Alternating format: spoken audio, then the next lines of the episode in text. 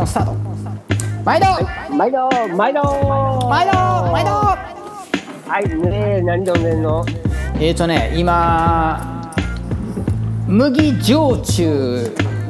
にレモンをギューにちょっとせっかくやからソーダをこと意味ないぐらいいっぱい入れたら薄まるからねもう多分ソーダ炭酸は入んなかったですねただの液体が入っただけですお飲んでますマサルは、はいえっとね俺はね芋焼酎ででオギが前に言ってたあのこの間レモンをはあスーパーで買いましてこうやってておガシャガシャ入れてほぼほぼロック状態で飲んでますこれ美味しくないあれアホみたいに凍ったレモン入れんの俺大好きやねんけどまあレモンのねなんかちょっと苦みが増すのかな、うんちょっとレモンずつ溶けてきていい感じになってくるよねうん、レモンピールのちょっと苦みが強いのかなと思ったりもけどもまあ美味しいよ美味しあい、はあい農薬の味とかしてね いや俺一応洗った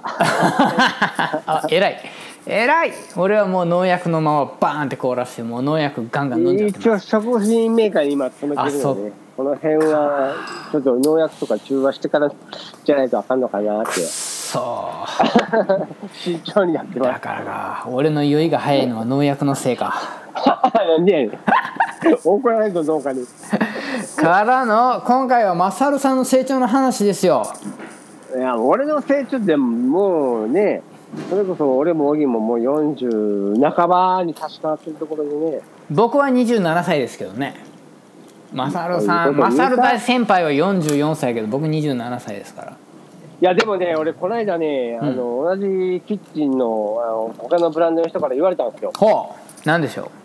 まあ、僕は移動してきて、まだ4ヶ月なんですよね、はああの新しい職場の方に移動になったわけですよ、うはいはいはいはい生産本部から営業本部の方に移動になったわけですよ、は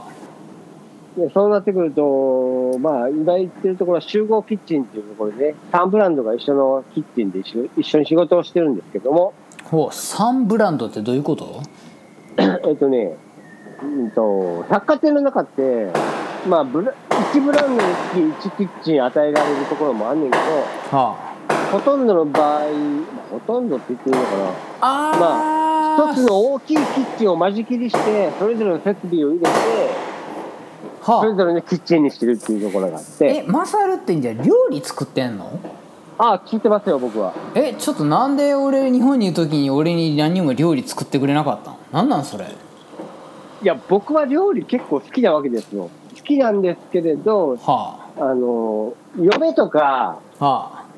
うん一緒に住んでる女性のためだったら一生懸命やるんですけど、あなんで俺のため野にはやっ郎てくれのなたいめには、なんかキャンプの時とか一生懸命やってたつもりではいたけど、はねえ、あのキャンプの時はやすくんっていうもうプロの料理人がいたからあ、確かにねは俺の存在は消し飛んでたけど、あ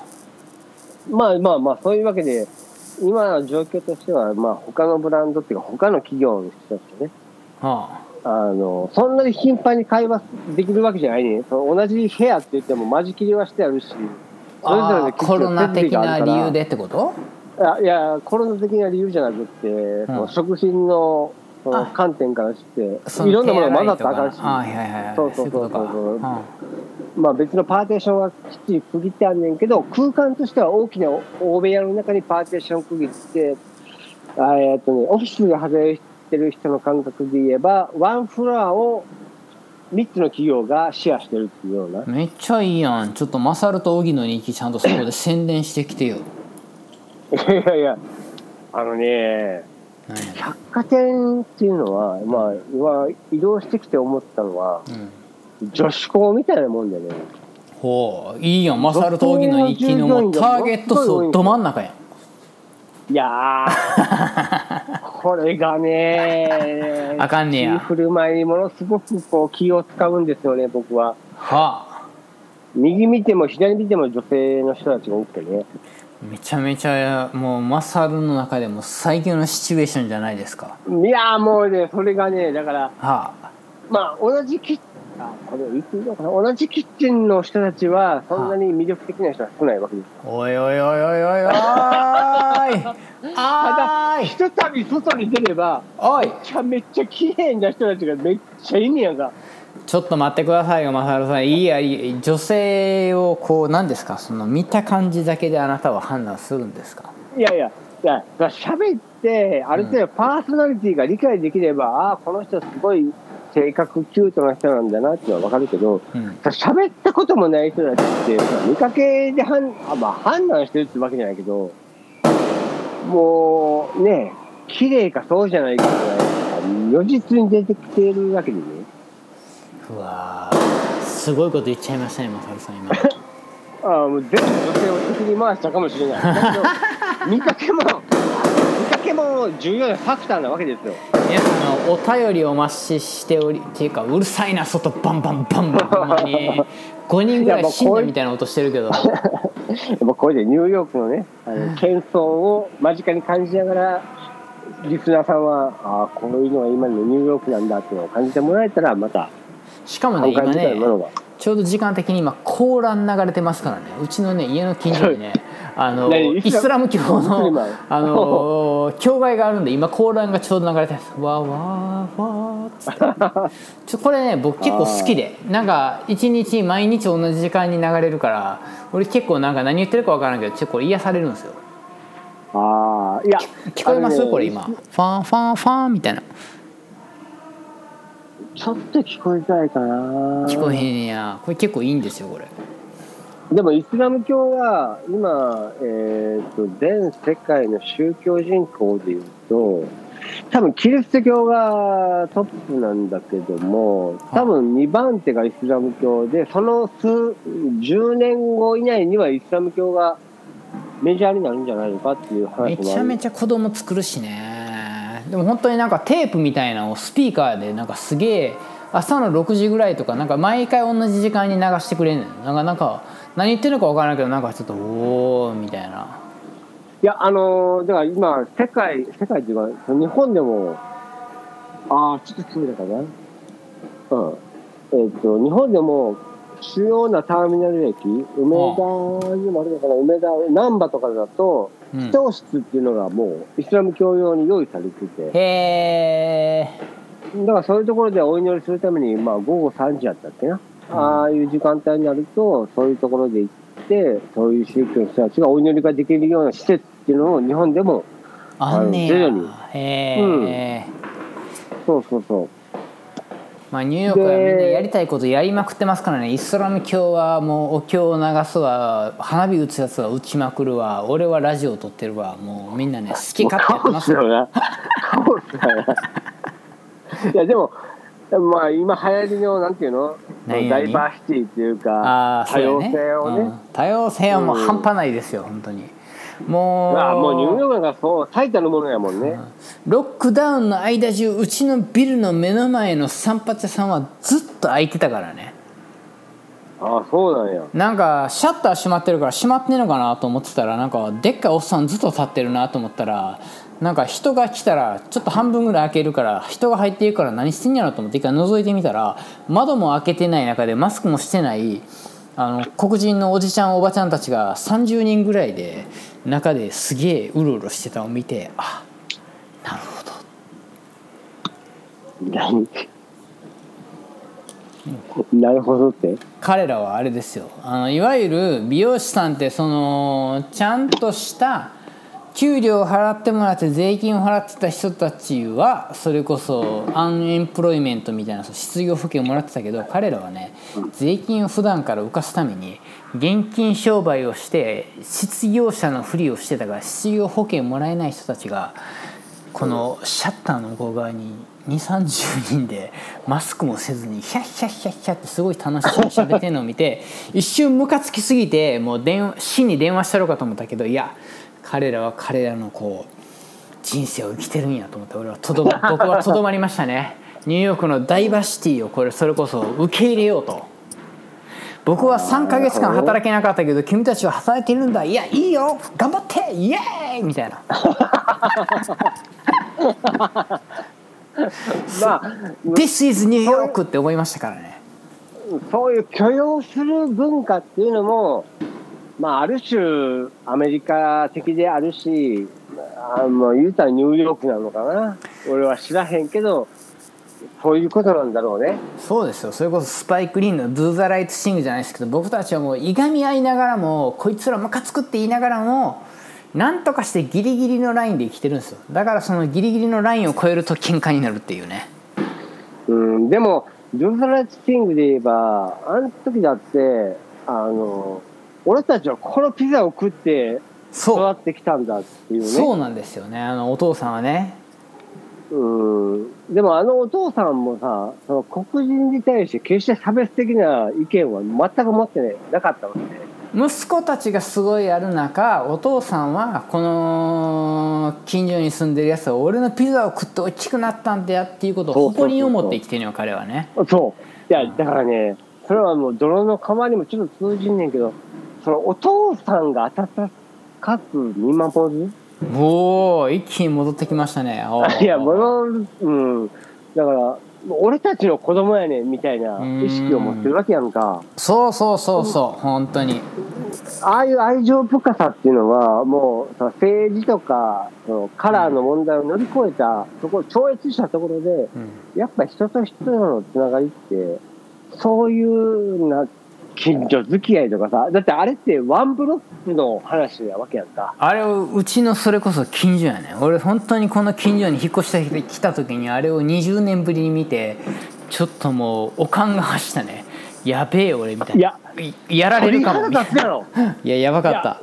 お俺もうちから歩いて5分ぐらいのところにある本当にあのあの映画はワンブロック内で撮った映画やねんなあれなあーだから、そういう体験俺はしてないから分からへんけど、もう想像するだけでも鳥肌立つもん。いややもうばいよ俺が見たこの光景が今の目の前に繰り広げられてるっていうだけでも、来た回あったなって思うやんか。いややばいよ本当にあの映画本当に俺の中ではクラシックかなうん。だから、まあ、なかなかね、こういう感覚っていうのは、聞いてる人たちにどこまで伝わるかっていうのは、ちょっと分からへんねんけど、でも人と人とのつながりっていうのはもう本当宗教とかカルチャーとかそういったこうもうカラーもうん超越したところで、でもなんやかんやって僕たちはね人間が大好きなんですよもうもう常にあいつムカつくって言いながらもこういうなんかひどいことが起こったらお互い助けていこうぜみたいなのが人間じゃないでしょうかうんうんまあ、そういう意識をね、みんなが持ってもらったら本当にいいと思うし、俺たちはそういう意識を持ってる、持ってるのがいいのか悪いのかは、もう今となっては分からへんけど、うんだけど、決して間違ってはないかなっていうのは、どっかであるから、だから安倍ちゃんもなんやかんやって俺たちの中でこう受け入れようよっていうところまで行くしかないいよやね、受け入れられるあれね、ちょっとコンビニをそうかとか、 やめろ P, P でなあかんからちょっとこれ以上俺の仕事を増やすな やめろやめろなかなかな、金ないからコンビニをそうぜとか、ちょっとあの靴かっこいいから、 あのおっさん買ろうぜとか、そういう発想にはなかなかね、はいカットしまー行きづらい なす やめろやめろやめろちょっとマサルと荻野行きは明るいラジオやから ね楽しい話でいこうよしマサルの何やったっけえっと成長の話を聞こう何やねんな何を成長してんの僕の成長の話、いや、うんでも、成長したっていうのは、そうだな、これは聞こううんはもう、業種とか問わず、あ僕は最近考えてるわけですよ。ほあのね、20代っていうのは、うはもう自分に一生懸命でいい。自分の仕事に一生懸命。周りのことも考えず、がむしゃらに自分のことだけ一生懸命にやればいい。あおーほうほで30代になれうば、ほうはいもう少しそこを乗り越えた上で視野を広げて、周りのことを見なきゃいけない。後こ輩いとつか、ね、一生懸命やってんなと思えば、んフォローしなしなきゃいけないし、うんこいつがなんかこう困ってんなと思ったら、そこに対して助言をしなきゃいけない。でも一生懸命やらなきゃいけない。うんうんそれを30代にいいと思う。おーほうほうほうまあうん男の人ってプライド高かったり難しいもんなそうん、で、自分のほら、やったことをさ、認められなかったら、認めてほしいから、俺はこんなことやってんねんってアピールしたくなると思うんやんわか。かるわかるいや俺もマサルもウェイとかもそんなんちょっと感じてたもんな意外に淳とかチャッピーとかそういうのなかったけど俺らは結構うん。まあ良くも悪くもあったよねそういうのはうん、俺でもね、そういうことを乗り越えた上で、うん20代、30代は自分のことで一生懸命やって、30代だったらもうちょっと周りのことをこうフォローする立場になってもいい。でも40代になるまでには、あそこをプラスした上で、プラスオンで、ああ自分の中でああ絶対誰にも負けないっていう武器を磨かなきゃいけないと思うねん40代まであに。40代になってからじゃなくてなるまでにやっとかななる前に20代自分のことをがむしたら30代は周りのことを見ながらうんその20年間の間に自分は40になるまでに絶対誰にも負けへんぞっていう何か一つ武器を磨き上げなきゃいけないと思っててマサルの武器は何なのもう俺の武器はねあれかうーんあれかいや何何何なんか落とそうとしてるよね今なんか一生懸命俺を落とそうと一生懸命頑張ってるよなやめろ逆逆逆落とさないように自分を今頑張って止めて ますいやでも40代までになんか世界トップ世界ランカーになれるぐらいまでの武器をは一つ磨いておくべきなんじゃないかなって俺は思ったりするわけですよ。ああれかそれはあれかあ何でもいいんですよ。あ優れしかさでもいいしえ思いやりええ何俺なんかすごい今言ういいこと言おうとしたのにえもう一回言 ってもう一回だよもう一回聞いたら何て言った何でもいいしあの優しさでもいいし優しさほでも思いやりでもいいし。う思いやりほうんうんでもいいし逆にもう逆その辺をぶった切ってう、ほうん、もう自分一人の力で10人分の仕事をしてやるでもいいねやんうあかあははははスキルでもいいねんはあうんはあは何でもいいねんけど熱いね20代30代あうん自分ががむしゃらにやる30代人のことをちょっと周りをおあの視野を広げるうんその20年の間にうん絶対世界ランカーやでっていうぐらいまでの何か武器をね磨き続けることが40代の仕事になってくるのかなって俺は思っていてああじゃあ今それを見つけようとしてるってこといや俺はもう40代までに何かそういうのを見つけなきゃいけないなっていうのを磨き続けてきてるからはああるんですか今40代になったマサルさんは僕はねはあ世界ランカーだなって思うのは、世界ランカーうんうん、自分の磨き上げた武器の中でうん俺は絶対世界トップランクの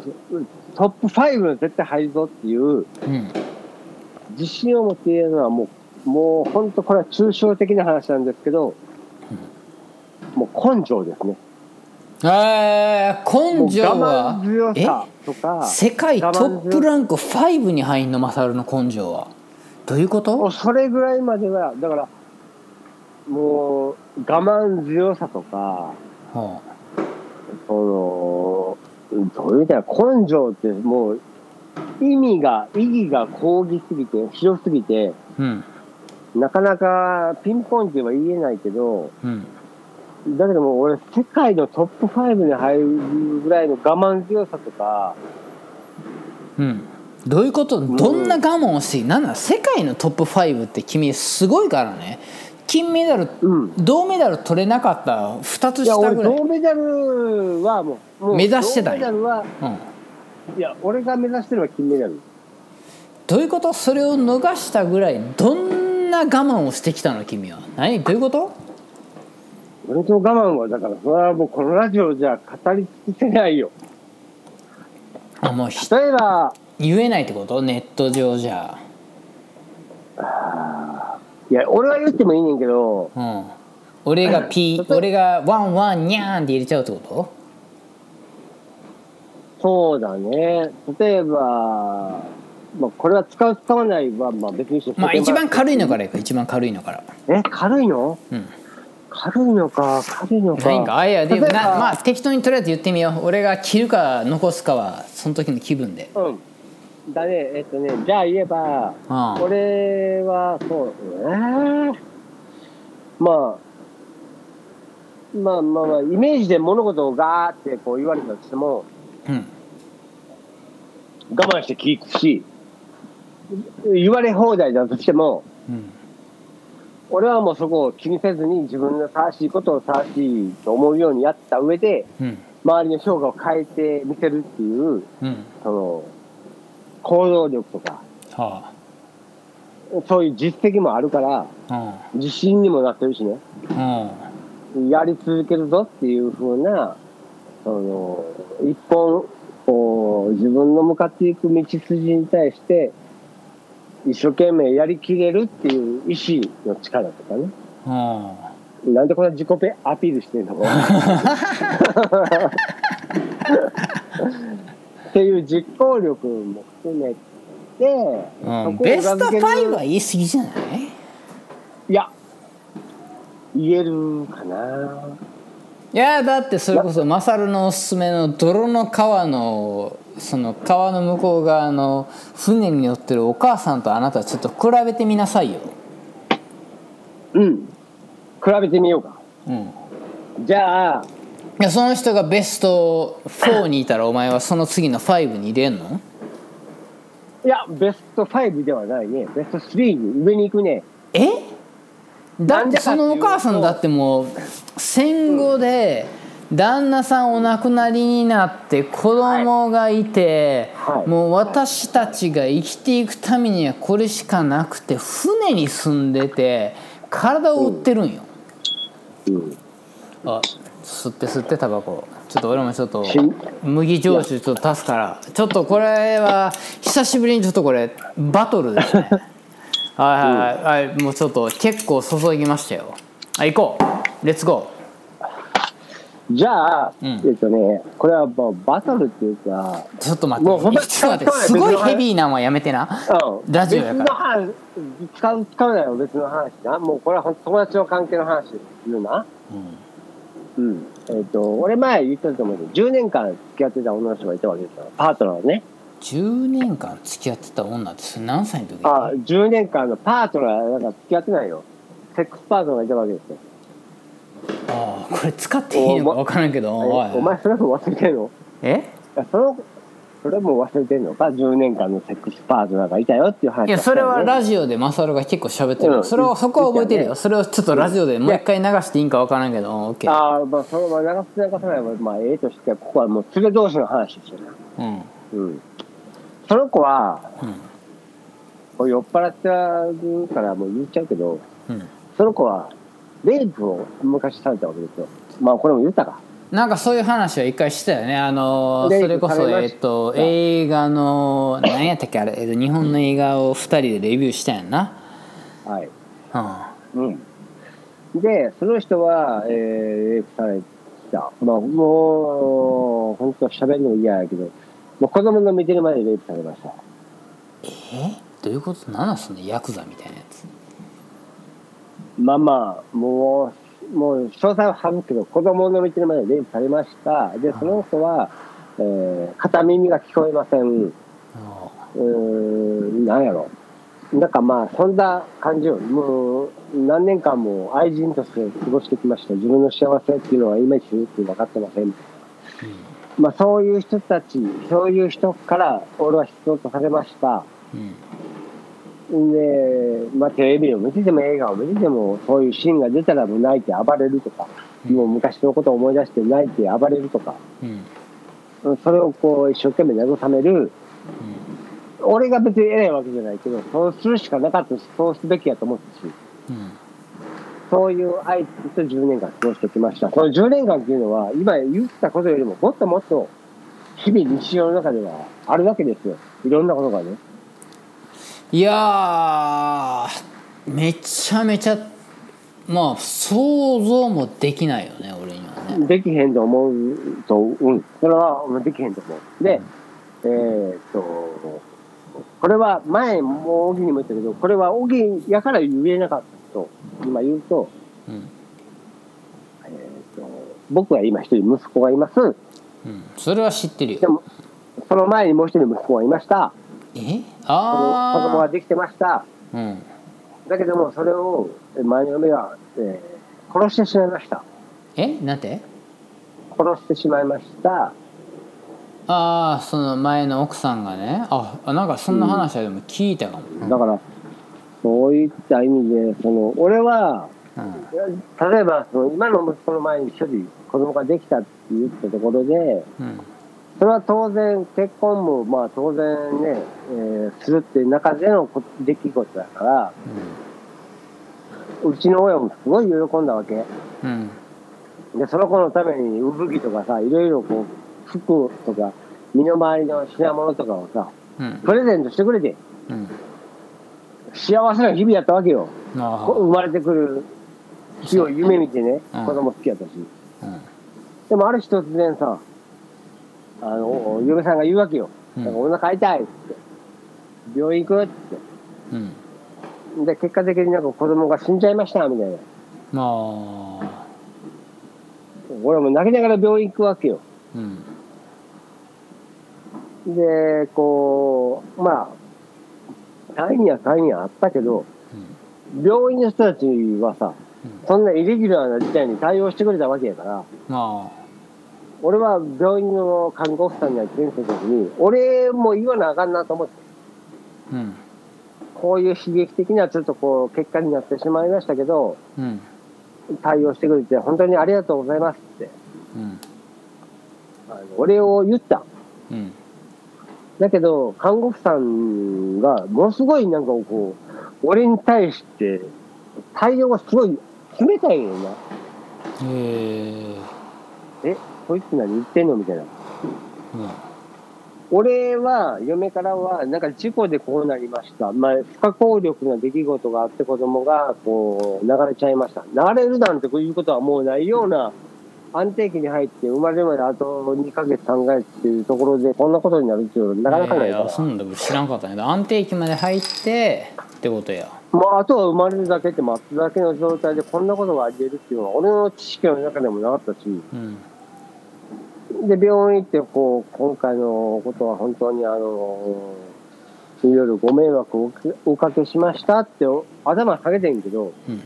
看護婦さんの態度が俺に対してすっげえ冷たいねんか無視、無視をされるっていうのかな。えー俺がお礼言っても、謝罪を言ってもなんか、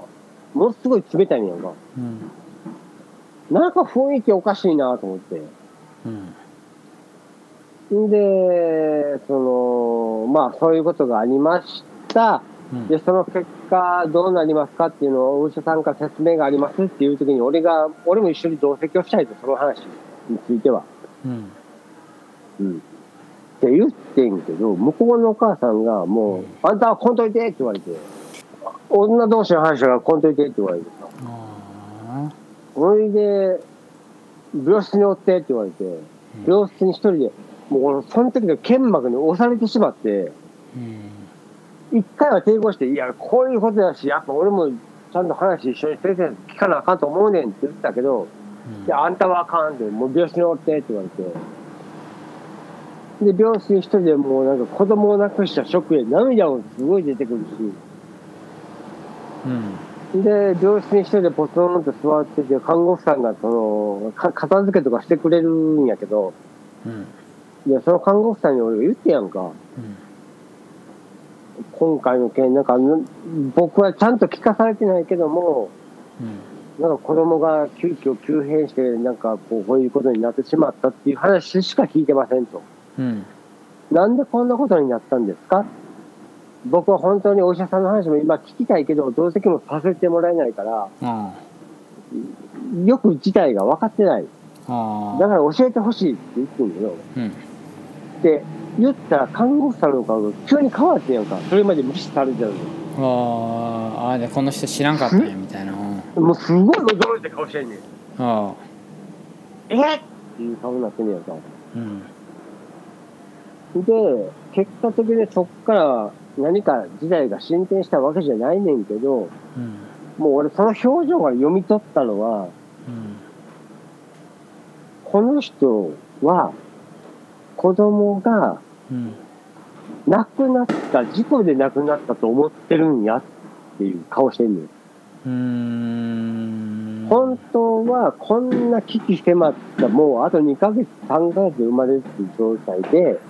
うんあとは待つだけっていう状態の中で、殺さなきゃいけなくなったっていう状況になったことを、私たちは聞いてたけど、うん、この人は事故で亡くなったと思い込んでるっていうほとんど知らんたいみたいな感じになってたんやそうそうそうそう。で、その時になんか俺、すべてを悟ったっていうか、あ、こいつ、子供殺したんやと思って。なるほどねうーん、それが結婚式の時結婚式マサルだって結婚したってできちゃった子みたいな感じで結婚したよなあ、その前。その前にもう一個あったんやうん、そうそうそうそういや。それは俺知れへんよなんか名古屋で警察呼ばれたとかは知ってるけどその前は俺知れへんかもしれんなうん、その警察呼ばれた直後かな、そういうのができて、で、結婚しようってなって、結果的にこうなって、で、その時も、まあ、あいつ、ワキとかしとったから、